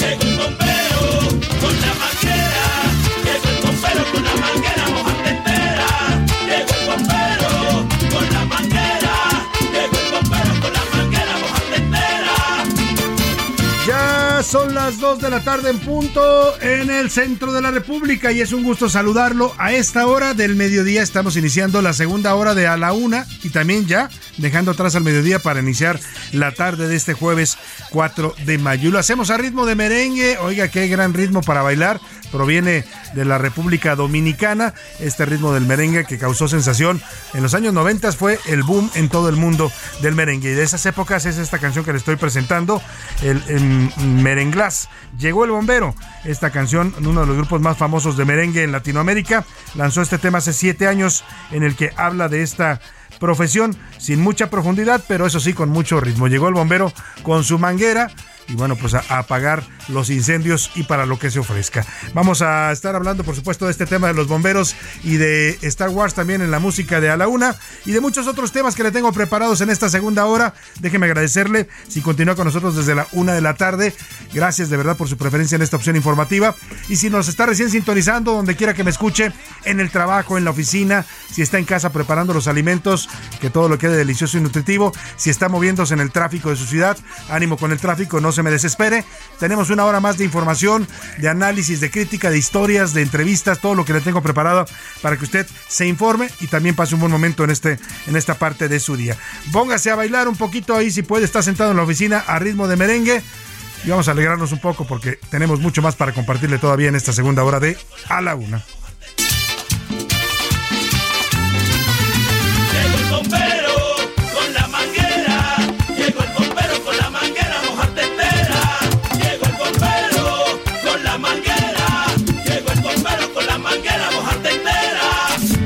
Está Está que arde, dice, y así está el calor, ¿eh? La verdad es que está haciendo mucho calor en la República Mexicana. Ahora le voy a pedir más adelantito a José Luis que me dé las temperaturas en las ciudades que nos sintonizan, porque también acá en la Ciudad de México se siente calorcito. Estamos a 26 grados, 27 grados centígrados y se espera una máxima hoy de hasta 30 grados centígrados. En esta época de calor hay que hidratarse bien, hay que cuidarse, no se exponga demasiado el sol, porque están fuertes, intensos los rayos solares, los rayos ultravioleta que dañan la piel. Y bueno, pues a tener mucha precaución. Y hablando de bomberos, en esta segunda hora le voy a contar de los incendios forestales que están afectando a Jalisco. Más de 45 mil hectáreas están siendo consumidas por el fuego en esta temporada de estiaje que lamentablemente termina también arrasando y afectando nuestros bosques, los pocos que quedan, ¿eh? porque cuando no son los talamontes, la- el narco, la tala clandestina, son los incendios forestales. Oiga, y le voy a contar también del Fondo de Gastos Médicos Federal. Es el, le llamaban el Fondo de Gastos Catastróficos, operó muy bien durante la época del Seguro Popular. Llegó el gobierno de López Obrador y se lo consumió. No sé dónde acabó, pero mire, mientras a los militares les dan cada vez más recursos, tienen fideicomisos ya con más de 120 mil millones de pesos al Fondo de Gastos Catastróficos que protege enfermedades como el cáncer infantil, el VIH-Sida, protege a enfermos eh, eh, críticos de, diabetes, en fin, eh, problemas cardíacos, todas esas enfermedades que tenían un seguro de protección en este Fondo de Gastos Catastróficos, pues hoy están a la deriva porque el gobierno sacó el dinero, hoy lo han bajado a le, han- le hacen aportaciones mínimas de como 50 millones de pesos cuando llegó a tener casi más de 100 mil eh, millones de pesos este fondo catastrófico. Le voy a contar esta lamentable historia. También le platicaré sobre la piel del agave. Oiga, esta piel le llaman la piel vegana. La inventaron y la descubrieron dos jóvenes mexicanos que hoy se han vuelto famosos en todo el mundo porque a partir de que ellos hicieron piel, a partir primero del nopal, crearon una primera piel del nopal, aquí los entrevistamos en este espacio hace cuatro años, y después de que los entrevistamos aquí, fue un boom en todos los medios, pero ahora son reconocidos a nivel internacional. Los han contratado marcas como Louis Vuitton, como eh, todos los diseñadores importantes, Gucci, todos los que fabrican piel. Ahora en vez de usar piel de animal están usando la piel vegana. Y nos va a venir a contar uno de ellos, uno de estos dos jóvenes que crearon esta piel. Se llama la empresa Deserto. Adrián López y Marte Cázares la conforman. Dos jóvenes, de uno de Sinaloa y el otro de, de aquí de la Ciudad de México. Bueno, pues nos van a contar que ahora hicieron una nueva piel, pero del agave. Interesantísimo tema que vamos a platicar aquí en la cabina. Y también, pues muchos temas más que le tengo para compartir, pero como siempre a esta hora del programa, lo más importante es usted, es escucharlo a usted, su voz, lo que tiene que decir, lo que tiene que opinar sobre los temas de la agenda pública que le pusimos sobre la mesa. Y para eso ya están conmigo aquí en la cabina y me da gusto recibirlos. A Laura Mendiola, ¿cómo estás, Laura? ¿Qué tal, Salvador? Muy buenas tardes para ti, para todo el auditorio que nos escucha, en donde quiera que estén, por acompañarnos en este inicio de la segunda hora de A la Una con Salvador Ya García vamos para la segunda parte, pero todavía con mucho ánimo, Laura. Así es, con mucha información todavía en el También, tintero. Y pues ya, Salvador, quiero comentarte que ya está pues prácticamente los últimos detalles en los ensayos para la coronación del rey este Ah, del rey Carlos ¿cuándo III es? es, el sábado Sábado 6 de mayo. Aquí, quienes de verdad quieran ver esta, esta ceremonia Que de, es- de que es coronación, que muy es- fastuosa, ¿no? Pues es una ceremonia real. Pues tendrán que levantarse a las 4 de la mañana para poder Hora sintonizar de México. hora de México, No, pues porque yo la será veré mejor a en las- YouTube después. Sí, Fíjate entonces- que ayer circulaba un meme en, la- en las redes sociales, andaban circulando una invitación que era así muy bien hecha de la corona británica, lo invita a usted a presenciar la asunción al trono de Carlos eh, ¿qué es? Tercero. Tercero y la reina Camila, ¿no? Decía alguien, me mandaron esto, pero no puedo ir, pues si alguien quiere, si alguien tiene chance, ¿no? Bueno. Pues sí, digo, como quiera que sea, bueno, todavía tiene un lugar importante la realeza, Sí. pues en, en esa parte del mundo. Entonces, bueno, para, para quien sea aficionado, ¿no? De- En esa parte del mundo y a mucha gente en otras partes del mundo donde no hay realeza le gusta ver estos este tipo de ceremonias, ¿no? Entonces, bueno, pues ya tiene el datito, si no, pues evidentemente en todas las redes sociales. Sí, lo este, puede ver después, lo, ¿no? lo podrá Esta consultar ceremonia de coronación, la asunción al trono de Carlos III de, Ingl- de la Gran Bretaña y el Reino Unido. José Luis Sánchez, ¿cómo estás? Salvador García Soto, mi querida Lau, bonita tarde, buen jueves. Sí, y justamente se va a dar 70 años después de la coronación de su madre. Eh, su madre fue coronada en, ahí justamente en, en mayo de 1953. y ahora, pues Qué 70 historia la años de la después. reina Isabel II. El ¿eh? señor Carlos III. historia, de verdad, todo un personaje historia, sí, sí. que se vivió por lo más importante de dos siglos, Sí, sí, ¿no? sí, Le sí, tocó presenciar cosas realmente Lo que no importantes. vio. Iba a decir yo, José Luis no es de la realeza, pero sí tuvo su etapa mi rey.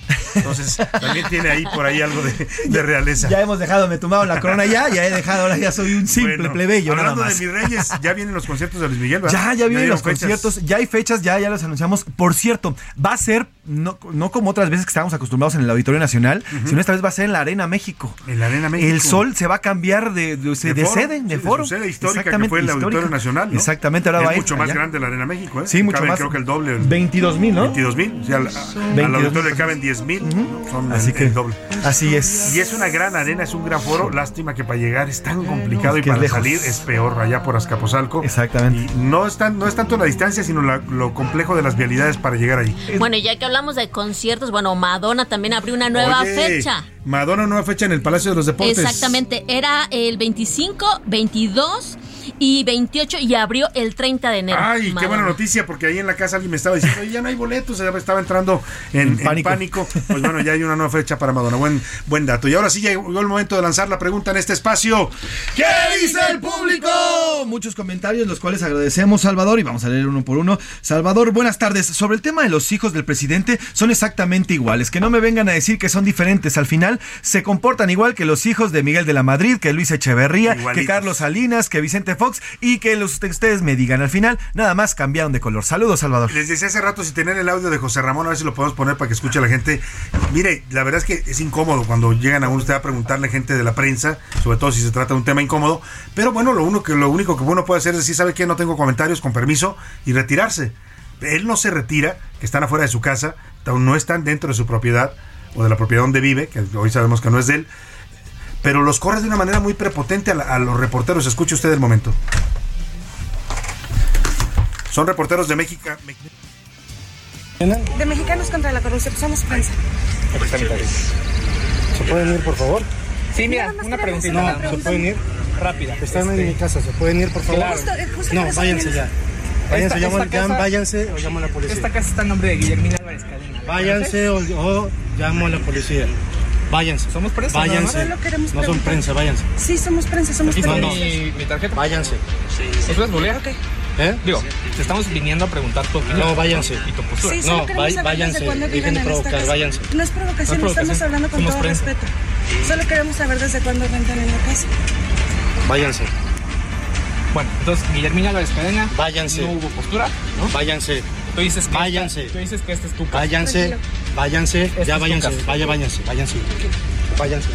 Bueno, mientras los corre, los está, se les acerca cada vez más en una actitud eh, pues bastante eh, provocativa. Y la pregunta es, ¿por qué los corría? Estaban en la banqueta. O sea, pudo haber él metido, se había, pudo haber metido a su casa, que estaba ahí la puerta de la cochera, y haber dicho, ¿sabe qué? No voy a comentar nada, una disculpa, y se mete y ya, no pasa nada.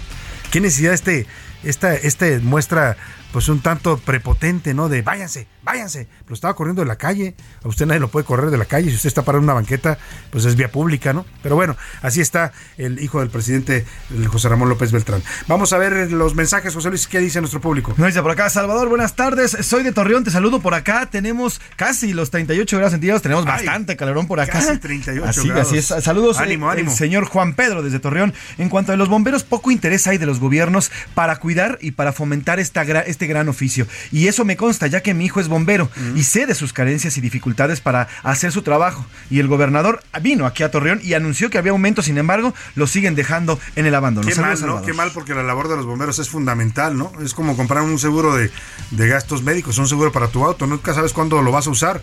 Pero cuando te toca el momento, pues ahí está.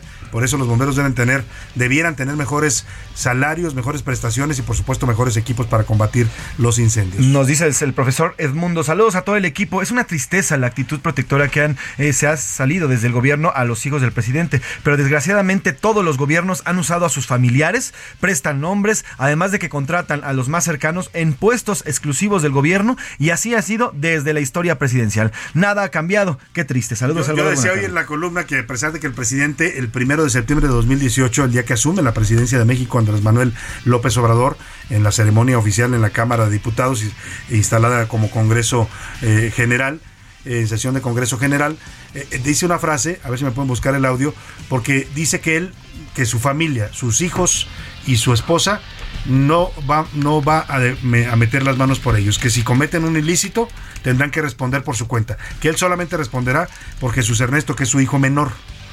Porque dice que en este gobierno, en el gobierno que estaba iniciando el entonces, acabaron las lacras de la política, que eran el nepotismo, eran por ahí el amiguismo y el influyentismo. Así los mencionó. Bueno, pues, ¿qué pasó? Cuatro años después, el presidente sale en defensa de sus hijos, dice que no son corruptos. ¿Por qué no los deja que ellos expliquen? Y que expliquen pues, lo- las, las acusaciones y señalamientos que se les están haciendo de tráfico de influencias y de conflicto de interés. Nos dicen por acá, saludos Salvador, Eh, buenas tardes. No está funcionando su cámara en vivo, ahorita la vamos a reportar, vamos a, a decirle a los ingenieros Ah, a ¿no ver los que, nos la revise para ver qué nos dice por acá. Hay que reportarle, por favor, a los ingenieros para, pues es que hay gente que sí nos, nos ve y nos escucha de esa manera a través del video.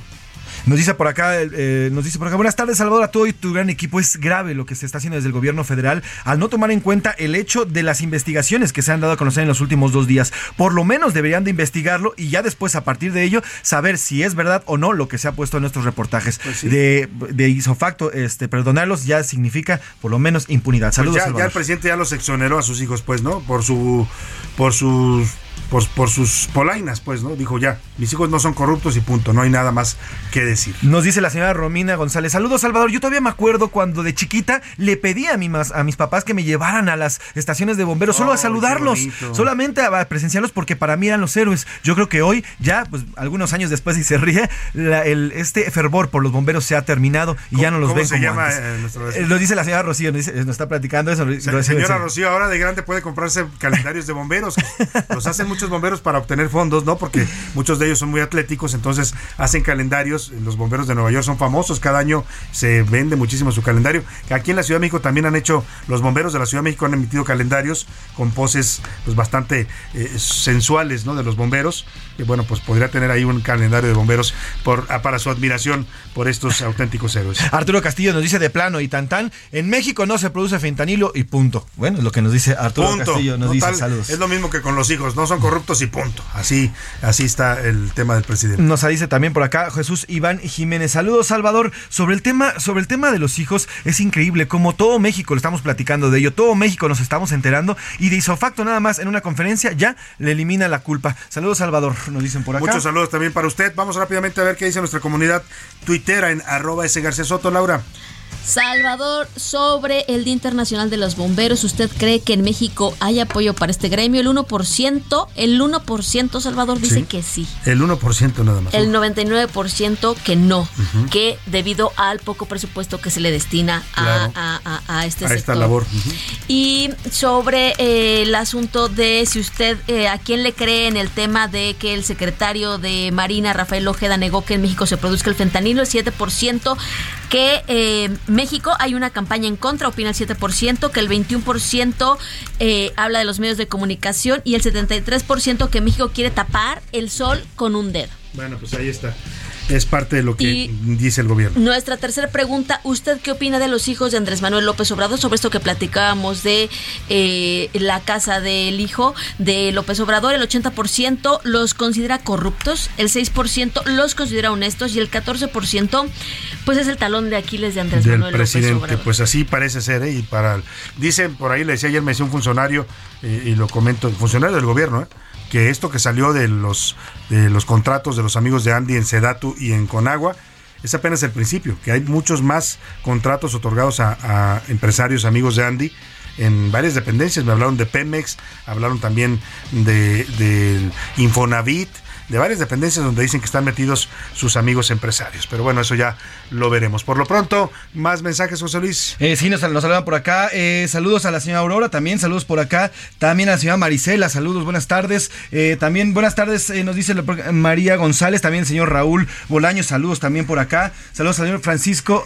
Tavira, Francisco Tavira también saludos, me dice por acá. Salvador, buenas tardes. Sobre los bomberos, son unos héroes. Arriesgan su vida día a día con lo poco que tienen, con lo poco que les dan y aún así no les importa por salvar vidas. Ahora incluso hasta salvan a los animales cuando se quedan dentro de las casas. También saludos, Salvador. salvan gatitos, salvan ¿no? animales que están arriba en los Pero árboles. fíjate, es muy chistoso, por decirlo de alguna manera, no lo entrecomillo, porque pues antes, sí, yo fui todavía de la generación de qué quieres ser, bombero, Bombero doctor, policía, Ajá, sí, ¿no? claro. Y ahora Eran cuando tú les preguntas a las niño. nuevas generaciones, ¿quieres ser influencers o youtubers? Exactamente, sí han cambiado las aspiraciones de los niños. Muchas gracias, Laura. Muchas gracias, José Luis. Gracias, Salvador. Gracias, Vamos rápidamente a otros temas informativos. Mire, en este gobierno, pues las prioridades están claras. Eh, el Fondo de Gastos Catastróficos que protegía enfermedades como el cáncer infantil, el VIH-Sida, enfermedades terminales de los mexicanos, pues eh, ha desaparecido. Literalmente se lo comieron. Mientras tanto, al ejército y sus fondos y fideicomisos militares cada vez están más gordos, ya rebasan los 120 mil millones de, México, de pesos. O sea, para este gobierno es- más importante el ejército y los militares que la salud de los mexicanos. Nos cuenta Iván Márquez. El gobierno de México redujo el fondo de gastos médicos en caso de algún siniestro en familias y en cambio entregó más recursos a fideicomisos militares en medio de la opacidad que se le ha criticado a este mando. Cuando faltan quimioterapias, médicos, enfermeras especialistas. Quimio sí, consulta no. Quimio sí, consulta no. Quimio sí, consulta no. pedir el apoyo de toda la familia, de todos los hijos, para Según un análisis de México Evalúa, el Fondo de Protección contra Gastos Catastróficos contemplaba el sexenio pasado más de 10 mil millones de pesos, mientras que ahora se invirtió en el segundo trimestre de 2022 apenas 52 millones de pesos. Específicamente a los tratamientos de cáncer infantil, en 2018 se dedicaron 300 millones de pesos. Sin embargo, para el 2021 solo 15 millones. En contraparte, el dinero destinado a fideicomisos tanto de la Secretaría de la Defensa Nacional como de la Marina incrementó 124% en tan solo tres meses. Para el cierre de marzo, sumó 134 mil millones de pesos. Pero no solo eso, militares aprovechan el decreto de López Obrador sobre la Agencia Nacional de Aduanas para recibir fondos de trámites aduaneros que antes iban al SAT. Además, el ejército también salió ganón con las reformas en el Senado, ya que controlará dinero de turismo y del espacio aéreo. Así, darán menos recursos a enfermos, pero más para militares. Para la una con Salvador García Soto, Iván Márquez. Los deportes en A la Una con Oscar Mota. Señor Oscar Mota, hoy se llegó usted temprano, se cayó de la cama o qué le pasó? Mi querido Salvador García Soto, hoy un gran día para ganar. La realidad, sí llegué temprano porque me voy a poner en un. oh, Hoy que es eh, el día de Star Wars, me voy a poner también en una parte en tanto, eh, pues para todos los aficionados de diversos series. ¿Vas a hablar como Yoda o qué? Eh, sí, mm, algo así sección de los debería. deportes al estilo de Yoda. Debería. Napoli campeón debería ser, justamente deber ser. podemos deber ser. ¿Por qué, mi querido Salvador? Porque decía, a ver, vamos a meternos como en un asunto como de Goku y Dragon Ball haciendo esto que se llama una Genkidama, donde estamos unidos en la energía para que el Chucky Lozano pueda ser campeón con el Napoli. Minuto, en este momento, querido Salvador, minuto 78. Va el Nápoles 1-0, 1-1 contra el Udinese y este resultado le dará el título al Nápoles por primera ocasión en 33, años. 33 años. o ¿Qué sea, hacías tú hace 33 está años? como el Cruz ¿Dónde Azul, estabas el reportando? Nápoles. Yo estaba 33 años, pues estaba saliendo de la universidad. Ok, literalmente. Y eh, eh, empezando obviamente esta gran carrera exitosa que has tenido, imagínate, fue la última ocasión en la que el Nápoles fue campeón, por supuesto con Diego Maradona. Oye, que además hay escenas, hay, eh, las, ¿te acuerdas una serie de, de la vida de Maradona? Sí. Que se, se- se publicó en las plataformas eh, de streaming. Es correcto. Sale esa escena donde Nápoles es campeón con Maradona y es una fiesta impresionante en esa ciudad. de- Nunca lo había hecho y a partir de ahí, pues, y, bueno, a- hay un detalle. Ahorita el partido se está jugando en Nápoles, es, es visitante y eh, en el estadio que ahora se llama Diego Maradona, están reunidos miles y miles de aficionados, les pusieron el juego en las pantallas y están viendo a la distancia, pues que el equipo por fin puede levantar el, el, el escudeto, se le llama ya en Italia. Cadena de oración, agárrese Ojalá usted, que agarre las manos de ya. quien esté a su lado y oremos porque Solo las manos, tenga Chucky cuidado. Lozano, el Chucky Lozano pueda ser campeón con el Nápoles. Y sería algo histórico, eh, en tema obviamente un, un- un asunto ya eh, técnico y ya en análisis. Chucky Lozano solo ha anotado cuatro goles en esta temporada con el Nápoles, ha perdido algunos temas con titularidad, sin embargo ha sido considerado, ha tenido goles inclusive en Champions League y sería histórico, insisto, que en la Claro. plantilla campeona salga ahí un mexicano. Rápidamente, querido Salvador, antes de irnos, quiero eh, platicarte porque el fin de semana en la NFL, en la NFL, pues bueno, fue el famoso draft, se presentaron diversos jugadores y aquí para la afición de los Vaqueros de Dallas en México hubo una persona que seguramente usted ahorita que lo escuche le va, lo va a recordar que presentó una de las selecciones que eh, se hizo para este draft. Escuchemos.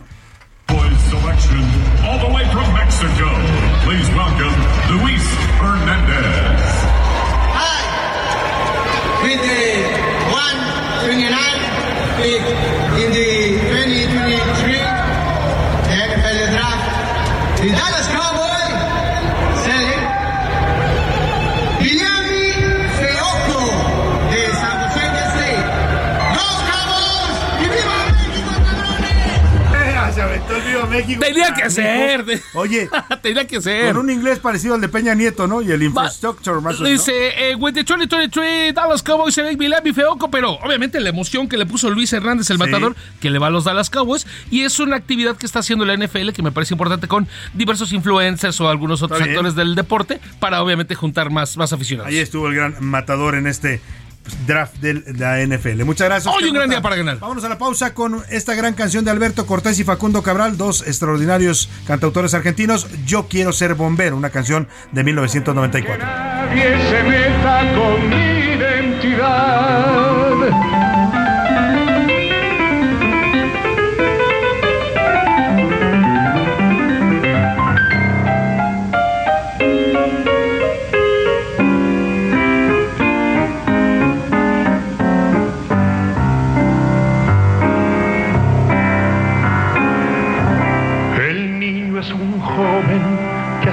El legado. Ya le abre sus puertas No le cambies. Estás en A la Una con Salvador García Soto. Información útil y análisis puntual. En un momento regresamos. Ya estamos de vuelta en A la Una con Salvador García Soto. Tu compañía diaria al mediodía. La primera estación y cuerpo de bomberos en México data de 1887. La sede se encontraba en el edificio de Contaduría Mayor de Hacienda, lo que hoy es Palacio Nacional en el centro histórico de la Ciudad de México. A nivel mundial, según los historiadores, el primer registro que se tiene de la existencia de un grupo apaga incendios data del año 114 a.C. y ocurrió en Roma.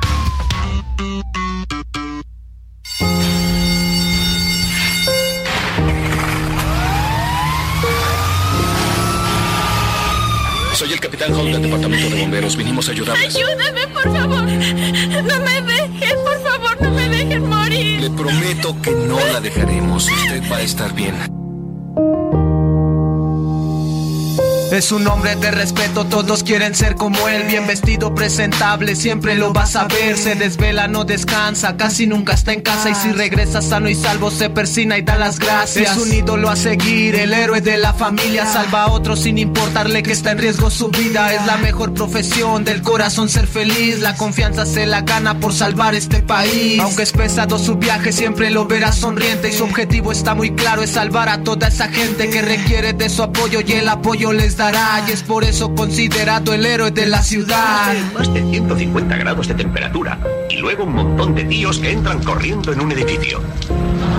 Todos los demás salen corriendo.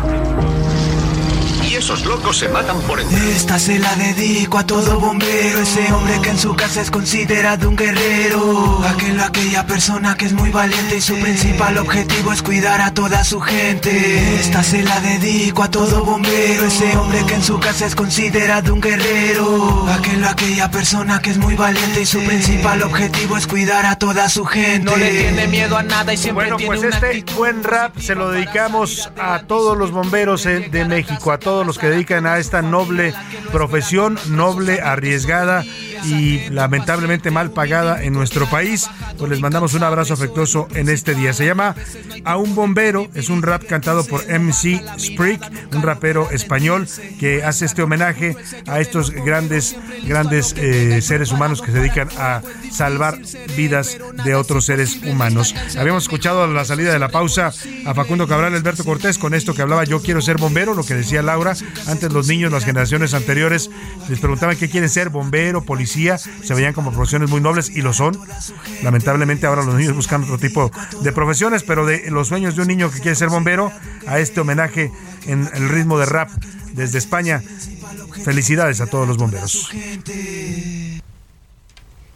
Esta se la dedico a todo bombero, ese hombre que en su casa es considerado un guerrero. Aquel o aquella persona que es muy valiente y su principal objetivo es cuidar a toda su gente. Esta se la dedico a todo bombero, ese hombre que en su casa es considerado un guerrero. Aquel o aquella persona que es muy valiente y su principal... A la una. Con Salvador García Soto. El ojo público. En A la Una tenemos la visión de los temas que te interesan en voz de personajes de la academia, la política y la sociedad. Hoy escuchamos a Carlos Salomón en ¿Sabías qué? El ojo público. Salvador, ¿sabías que en México hay más de 60 millones en pobreza? Y que en este gobierno, con todo y sus primeros los pobres, la pobreza ha aumentado. Y que hoy existen 4 millones de pobres más en México. Los programas sociales que hoy existen tienen una cobertura no mayor a 30 millones de personas. Es decir, la cobertura solo cubre a la mitad de los pobres. Además, si revisamos la operación de muchos de estos programas, no se ejecutan adecuadamente. Tienen vicios en su operación. Si ya de por sí los programas sociales solo logran alcanzar a la mitad, lo que se opere debe ser eficazmente realizado y sin desviaciones económicas. Hay que reconocer que además de ser insuficiente, solo logran mitigar la pobreza. Si queremos evitar que México siga siendo una fábrica de pobres y depender de las remesas como vía económica del país, revisar la política económica y social es imprescindible. No nos podemos quedar conformes con lo alcanzado. Los programas sociales como jóvenes construyendo el futuro son importantes, pero es más importante ser fábricas generen empleo y salarios que le permitan a la gente vivir con dignidad. Salvador, ¿sabías que la otra forma es hacer como que hacemos? Y nunca cambiarán las cosas, Salvador. Y seremos, eso sí, parte del problema y no de la solución. A la una. Con Salvador García Soto. Dos de la tarde con 35 minutos. Interesantes los datos que comenta Carlos Salomón en sus ¿Sabías qué? Pues el tema de la pobreza en México. Mire, este gobierno dijo primero los pobres, pero los pobres, pues se va a acabar el gobierno de López Obrador. Le queda un año, poco más de un año, y los pobres en México seguirán siendo pobres. Sí, sus ayudas mensuales que no, no se minimizan ni se les escatima el apoyo que pueden significar para muchas familias, pero lamentablemente la pobreza, lejos de disminuir, ha aumentado en este gobierno. Hay cuatro millones más de pobres, según las mediciones oficiales del Consejo Nacional para evaluar la política social, el Coneval. Oiga, vamos a los incendios forestales. Lamentablemente con el calor, pues llega también esta época de estiaje que es tan peligrosa para nuestros bosques, para nuestras zonas forestales. Es común que usted vaya en carretera en estos días y vea incendios por todos lados. Bueno, pues en Jalisco están padeciendo fuertemente los incendios. Se han reportado casi 45 mil hectáreas afectadas en este estado por incendios eh, provocados por el calor. Vamos contigo, Mayeli Mariscal. Te saludo allá en Guadalajara. Buenas tardes. Salvador, en lo que va de este año se han presentado 700 incendios ya en Jalisco y se cuenta una superficie estimada afectada de 45.782 hectáreas. 4.000 de estas se quemaron en ocho incendios tan solo del periodo del 21 al 27 de abril, según datos de la CONAFOR. Y bueno, también compartirles que todavía se encuentra activo un incendio, esto que se encuentra en los límites precisamente de los municipios de Chiquilistlán y Atemajac de Brizuela, en donde ya son 523 los combatientes de todos los niveles de gobierno que están participando y bueno, también están siendo apoyados con algunos vehículos, 39 vehículos, además de pipas y bueno, dos helicópteros también en esta zona y por lo pronto también a través de redes sociales circuló la petición por parte de algunos empresarios de víveres y agua para acercar precisamente a los combatientes forestales. Sin embargo, ya también el gobierno del estado señala que tienen todo lo necesario y que bueno, en estos momentos no se requiere de ese apoyo. También comentarles que además son ocho los incendios que están activos en estos momentos en el estado. En Cabo Corrientes, La Cruz de Fierro, Mascota, Las Tasajeras, en Cuautitlán de García Barragán, en el área del Boludo, La Barranca de la Jabalina, también en Ojuelos de Jalisco, La Mesa, en Tequila, en la zona del Zapote y bueno, en Jesús María, el Amarradero, Tamazula de Gordiano. Esa es la información, Salvador. Seguimos al pendiente. Muchas gracias, Mayeli Mariscal. Pues lamentables estos incendios forestales que en muchos casos sí son provocados por el calor, por las altas temperaturas, pero también en muchos otros casos, lamentablemente, es la imprudencia humana. Gente que va a hacer algún paseo, algún picnic a una zona de bosque y deja ahí basura que luego se incendia fácilmente con el sol. Y gente que no es responsable tampoco en el manejo de fogatas. Hay que ser muy cuidadosos en esta época cuando usted vaya a una eh, área eh, forestal porque pues si cualquier error y cualquier descuido y responsabilidad puede generar un incendio que afecta pues no solo las reservas forestales del país sino también a la flora y la fauna de México. Oiga rápidamente José Luis Sánchez, hay una buena noticia hoy para los bomberos en su día, lo anunció la jefa de gobierno Claudia Sheinbaum en su conferencia de mediodía. Justamente Salvador, hoy la jefa de gobierno bueno cumplió con esta promesa de la inversión de 81 millones de pesos, lo cual representó un ahorro de 43 millones en el trajes especiales para bomberos, Salvador. Pero estos trajes tienen una nueva tecnología.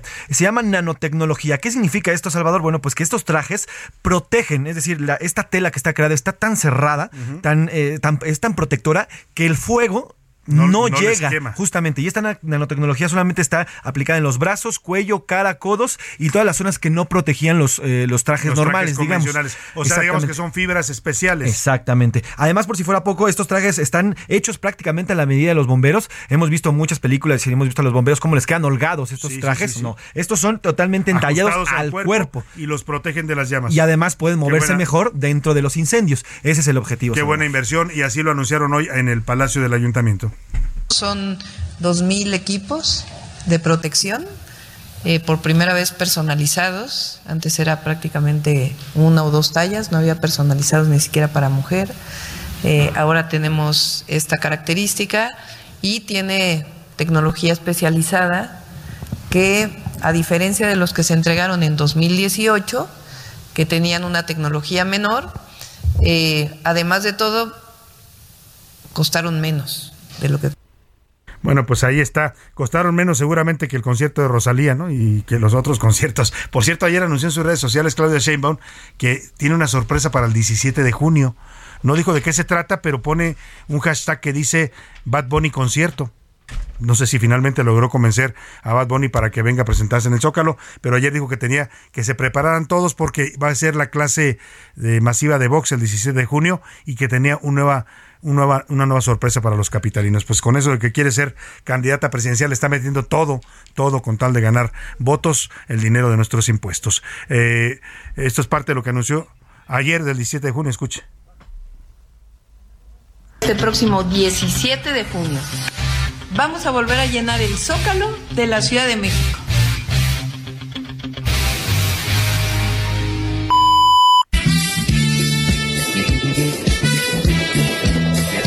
Bueno, ahí se están viendo imágenes de la clase de boxeo y luego dice que nos tiene una sorpresa y entre los hashtags que pone en su post que subió a las redes sociales aparece uno que dice Bad Bunny, eh, algo de Bad Bunny. Entonces yo no sé si esté anunciando que finalmente pudo convencer a este rapero puertorriqueño. Bueno, pues ya estaremos pendientes de eso. Por lo pronto vamos a platicar precisamente hablando de Claudia Sheinbaum y del gobierno de la Ciudad de México.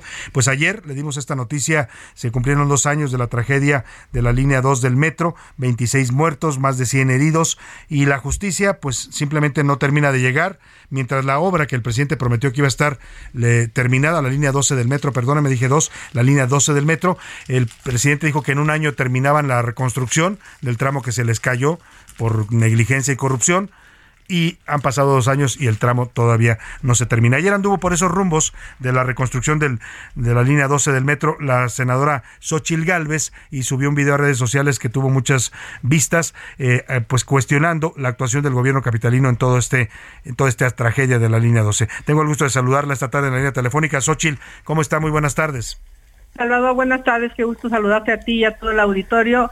Pues efectivamente, ayer se cumplieron dos años de la tragedia, yo le llamo negligencia criminal, porque pues de acuerdo al reporte de DNB fueron cuatro las causas raíz, una el, la- el proyecto, o sea, estuvo mal hecho, dos la construcción, tres la supervisión y cuatro el mantenimiento, o sea, eh, estas cosas que de repente se las señalan los usuarios, como es el caso de la línea 9, que luego hablamos de ella, Sí, pues había un pandeo ya en las vigas claro. eh, y la gente, y, y sale Esteba diciendo, no, es que de acuerdo a la norma, no, la norma de la que habla Esteba le aplica a otro tipo de infraestructuras, a puentes le aplica una norma mucho más estricta. Entonces, si hubieran seguido los lineamientos del manual, pues hubieran podido evitar esa tragedia, pero se ve que ni siquiera lo intentaron darle el mantenimiento adecuado preventivo. Por eso la jefa de gobierno decidió demandar a DNB sí. estos no cambiaron su dictamen a pesar de que no les pagó y ahí queda. Entonces yo ayer que, o antes que estuve por allá, yo subí el video, lo que detecté es que nos enseñaron un proyecto ejecutivo, que lo vas a ver, ahí son cuatro eh, tubos, cero, que se ven bastante esbeltos, en color hueso, eh, y ese fue el proyecto con el que yo me quedé en la cabeza. Sí. Cuando fui a ver el avance, yo más bien iba a ver el avance del proyecto para ver cómo iba, pues me encontré con una mezcla de materiales. Sí me encontré algunas columnas con el proyecto, algunos refuerzos con el proyecto original, y luego me encontré unos tubos gordos, gordos, que parecieran que los sacaron de los patios de Pemex, porque esos me los regalaban cuando hacía puentes en las comunidades indígenas, me mandaban esos tubos que ya Pemex no usa. Y se ve que los usaron, los pintaron de gris, obviamente, no se ven tan viejos. eh, y luego se ve que se les acabaron y alguien les dice, pues vayan por el acero del Aeropuerto Internacional de la Ciudad de México. De eso sí me enteré Ajá. por una nota periodística. Y esas son, eh, pues, otra, otro, un material distinto. Eh, y hay una mezcla de tres soluciones y en algunos casos mezclan este vigas de acero con tubos de Pemex. Eh, y yo lo que estoy pidiendo es que nos digan, uno, ¿por qué cambió el proyecto?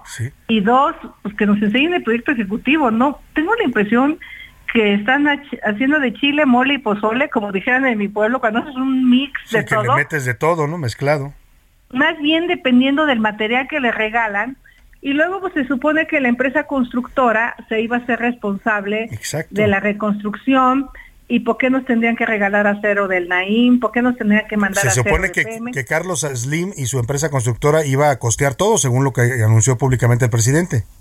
Entonces hay muchas dudas. Yo lo que quiero es que se informe, que se haga público, porque este gobierno, por eso no quiere el INAI, porque no le gusta la transparencia. Esto debería de estar en la página oficial de la línea 12 y ahí los que tenemos algunas dudas consultarlo eh, y no pues empezar a hacer conjeturas. Y luego fui a la línea 9, donde ahora es un escándalo, y pues la verdad de las cosas es que sí tiene un daño tremendo. Ya dice Esteba que ya se estabilizaron los hundimientos, eso ojalá nos haga público los- las mecánicas de suelo, porque hay un oficio que mandó el Instituto de Seguridad de las Construcciones hace un año donde pide que se haga una mecánica de suelo, que se vea la factibilidad de cimentar y de renivelar, que se intervenga la estructura según el proyecto que se haya llevado a cabo para recuperar la horizontabilidad de las vigas, porque cuando pasas en el metro, después de grabar, me subí a la, al, metro, a Pantitlán, que es un relajo entrar, ¿eh? Uy, casi 40 es un, minutos. Es un mundo, hay un hormiguero. Exacto. Corregir las conexiones de las placas de los topes sísmicos, reparar las vigas, corregir el desagüe, realizar monitoreo topográfico, que lo hagan público. Vamos a dejar de criticar todo lo que hace la jefa de gobierno si nos enseña la información y si diferentes especialistas coinciden porque lo que está en juego es la vida de miles de personas que toman el metro Pantitlán. Yo soy capaz de decir, a ver, ya vi los cálculos estructurales, ya los estudié con alguien experto, todo está bien, tengan la calma. Ojalá la jefa de gobierno haga público estos dictámenes que le ordenó hacer el Instituto de Seguridad de las Construcciones y por eso presenté un punto de acuerdo para que esta información sea pública y puedan opinar otros especialistas. Pues interesante lo que está pidiendo la eh, senadora Xochil Gálvez, interesante y necesario. Eh, eh, pasó, y lo dice usted bien, pasó con la línea 12 que hubo denuncias en redes sociales, hubo videos y fotografías publicadas de usuarios que decían esto está mal, este puente se ve dañado y no hicieron caso. Esperemos que hoy la denuncia que está haciendo la senadora y muchos usuarios del metro, en el metro Pantitlán, en la línea 9, se atienda a tiempo y no esperemos, Xochil Gálvez, a que haya otra de estas tragedias, como bien dice usted, por negligencia y corrupción. Le agradezco como siempre, senadora, la confianza en este espacio. Muchas gracias y un saludo a todos los eh, pues a todos que usan el metro. Sí, a todos los que andamos en el metro. Vamos a exigir que se haga transparente esta información para darles tranquilidad. Sin duda. Muchas gracias a la senadora Xochil Galvez. Oiga, rápidamente, ya el Chucky Lozano ha hecho historia. Es oficialmente campeón con el Nápoles de Italia. Oscar Mota, bienvenido de nuevo. Mi querido Salvador gracias Soto, amigas amigos, exactamente el partido terminó hace unos minutos, quedó 1 a 1 y con esto, como bien comentas, el Nápoles gana su tercer Scudetto, el Scudetto es el título allá en Italia, los dos anteriores los había conseguido en el 86 y en el 90 con Diego Armando Maradona al frente y ahora con una nueva generación eh, de jugadores y en el estadio que ahora lleva el nombre, eh, pues básicamente todavía no tiene ni un año que este estadio se renombró como Diego Armando Maradona a raíz obviamente de su fallecimiento hace algunos cuantos eh, meses. Unos detalles rápidamente. Campeones mexicanos en Europa. Chicharito Hernández, Pavel Pardo, Osorio, Rafa Márquez, Hugo Sánchez, Jonathan Dos Santos, Héctor Herrera, Diego Reyes, Tecatito Corona, Layún Jiménez, Moreno, Salcido, Guardado, Lozano, Edson, Álvarez, Pulido, Castillo, Juárez, Gudiño, Pisuto y ahora Irving, el Chucky Lozano. Y dedicado para Irving, el Chucky Lozano, si te parece esto, venga. Venga, vámonos al Ángel.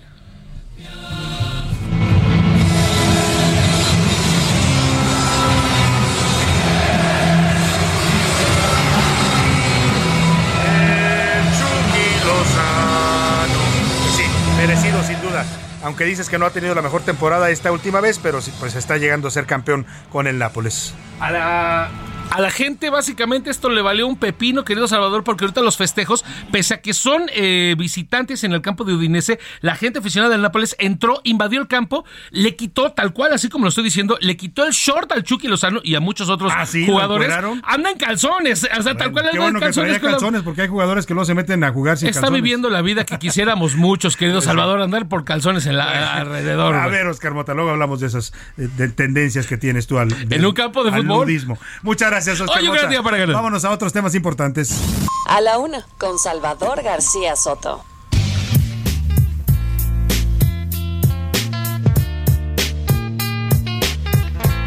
Oiga, hace un ratito le platicaba de este gran descubrimiento que hicieron dos jóvenes empresarios mexicanos. Hace cuatro años tuve el, gusto de, entrevistarlos. Fue eh, recién habían descubierto un nuevo tipo de piel, piel vegana le denominaron ellos, estaba hecha a partir del nopal y, y después de que los entrevistamos en este espacio y en televisión, cuando estábamos todavía en las noticias de la noche, pues se volvió un boom este tema. Comenzaron a buscarlos de muchos medios. Esto se volvió un tema incluso internacional. Hoy, cuatro años después, ellos no solo se han vuelto ya un referente en el mundo de la moda y de la industria de la moda, porque su piel vegana está siendo buscada por las marcas más grandes de los diseñadores de todo el mundo, desde Louis Vuitton, eh, pues Gucci, todas las, todas las marcas que fabrican artículos de piel los han buscado y están utilizando la piel vegana y ahora hacen un, un nuevo descubrimiento. Ahora ah, van a hacer piel vegana a partir del agave. Está aquí en el estudio, en la cabina, y me da gusto recibir a Adrián López Velarde, cofundador de Deserto, esta empresa mexicana que creó la piel vegana. Bienvenido, Adrián, ¿cómo estás? Muy bien, muchas gracias Salvador. ¿Qué tal? ¿Cómo estás?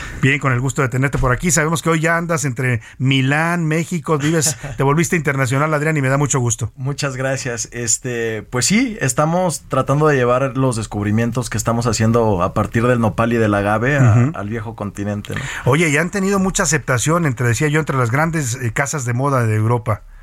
Sí, eh, bueno, la verdad es que nos llevamos una gran sorpresa después del lanzamiento en el 2009, 19, perdón, en, en Milán. Eh, muchas empresas nos han buscado desde entonces para hacer desde bolsos, accesorios, calzado, hasta en la industria automotriz. Fíjate, hasta en la industria automotriz los asientos de auto. Y es que la verdad es que yo vi artículos alguna vez nos los compartieron y son, haga de cuenta que está viendo usted piel animal, pero claro, sin sacrificar animales para obtener esa piel. Así es. Sí, nosotros tratamos de utilizar las plantas que son nativas y endémicas de México y darles un valor agregado en forma de una alternativa al cuero para salvar vidas, ayudar a reducir el impacto ambiental y pues que también no sacrifiquemos el estilo que nos gusta usar. Y eso es algo que está de moda pues, en todo el mundo, es una tendencia al proteger a los animales, el no usar pieles de origen animal o productos de origen animal. Y aquí estamos hablando de plantas, como dices tú, que afortunadamente abundan en nuestro país. Así es, se nos ocurrió este a través del desarrollo que hicimos con Deserto utilizando el nopal, innovar para aprovechar un desperdicio de alguna industria mexicana y pues qué mejor que la industria tequilera, sabemos que hay Claro. muchísima generación de bagazo Sí. y normalmente se trata como basura. Y esta piel de agave la van a hacer a partir del bagazo, el que desechan las tequileras cuando ya extraen el jugo. Exactamente.